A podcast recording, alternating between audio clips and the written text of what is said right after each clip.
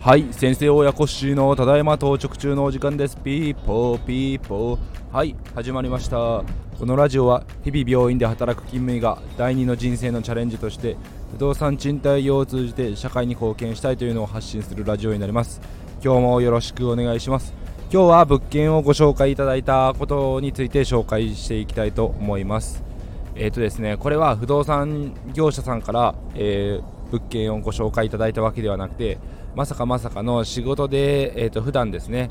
えーと、高血圧、糖尿病の治療をしている患者さんからの紹介ということで大変驚いていたんですけども、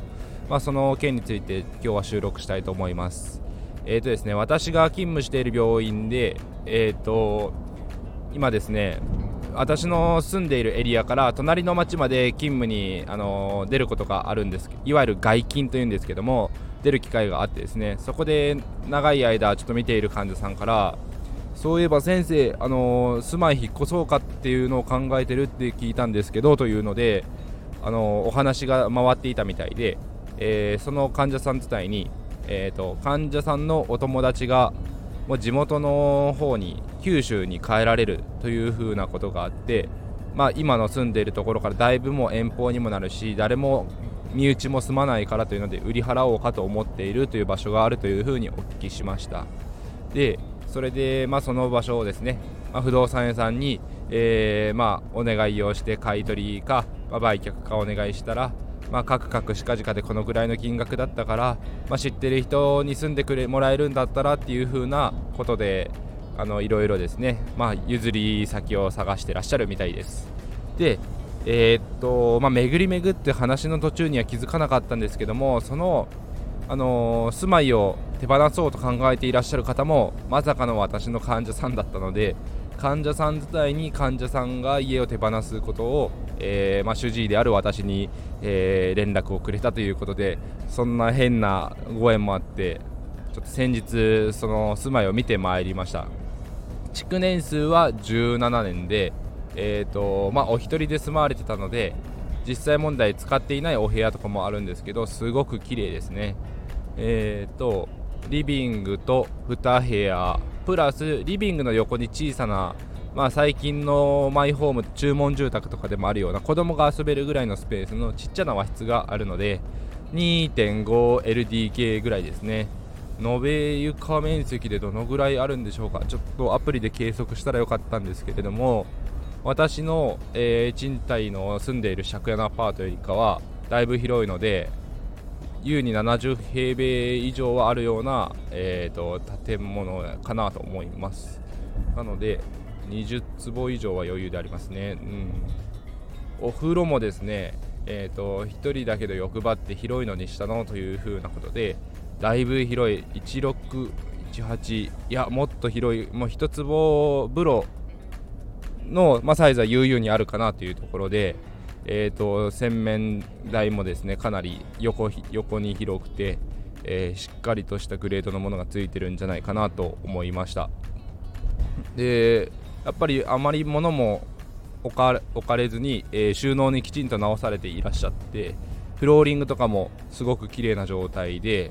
えーとまあ、最初の立った時のワックスがそのまま維持されてるのかというぐらい、えー、ツヤ感もあってですね何もハウスクリーニングもないまま退去しても良さそうなぐらい、えー、もう次の住まれる方はそのままいいんじゃないかなというような住まいでした。はいでまあ、私自身ですね場所的にもすごくいい場所だなとは思っているものの、まあ、金額のこともありますので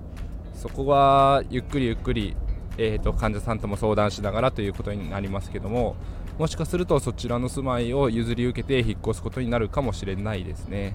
はいえーとまあ、私の妻がまだ現地見に行ってはいないのでまた機会を改めてですね、えーと、その方と連絡取って嫁さんも見に行ってどうかなというところ、えー、周りの周辺エリアのことだったり買い物のことですね。子供の保育園のこともあるのでその辺も含めて、えーと話を進めていこうかなとも思っております。はい。なのでこんな物件物件という言い方もあれですけども住まいの、えー、紹介もあるんだなというところでちょっと正直驚いております。えーと一応ですね提示された金価格的なところはあまだないんですけどもその持ち主さんを紹介してくださった患者さん系では不動産屋さんにこのぐらいで買い取るよって言われてるみたいよっていう風なところは聞いておりますので、まあ、その金額よりちょっと出してもいいのかなとも思ったりですね。なかなかかわいそうなというか買い叩かれてるんじゃないかなと思うぐらいものがしっかりとしたものだったのでもう少しちょっと正直なところ金額出してあげても住んでもいい場所だなとは思ってます。で仮に自分たちが本当にいずれマイホームを建てるとかなった場合に、まあ、10年後とかですね、えーと売まあ、売却して次の、ね、住まいあ住み手さんを探すってなった時も、まあ、場所的にもずっと根強い中心エリアのとこですし、えー綺麗に使っておけば問題ないかと思っていて、まあ、仮に10年住んで築27年だと水回りとかですね古くなってくる部分があるので、まあ、自分たちは我慢しながら生活して最後水回りきれいにして、えーと、リノベーション積み物件のような形で、あのー、次の住まい手さんを探すという売却でもいいのかなと思ったり、えー、自分たちはまだまだ、えーまあ、築17年の水回りだとそんなに古さも古さはちょっと感じますけど汚れとかもないのでそのまま使っても問題ないかなと思っています。なのでもし今後築年数が25年とかなってガタが来たところがあればその都度交換して、えー、建具とかですね、えー、立派なものがついてるのであんまり交換しなくていいかなと思っているので、L、LDK のリビングとプチ和室の境目の間仕切りのとこだけがちょっと古めの襖みたいになっているところをえーとそうですねちょっと透けるようなスケルトンの大きい建具の、ま、仕切りに変えるとかですねもういっそ取っ払うとかしてもいいのかなと思ったりはしていますね。はい。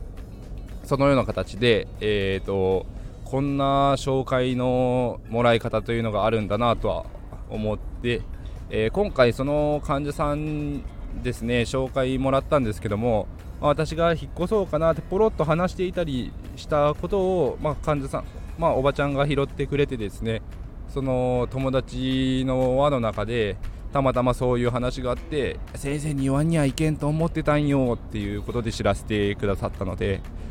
なんだか、まあ、口に出して発信してみることだなというのを痛感した一日でしたね。はい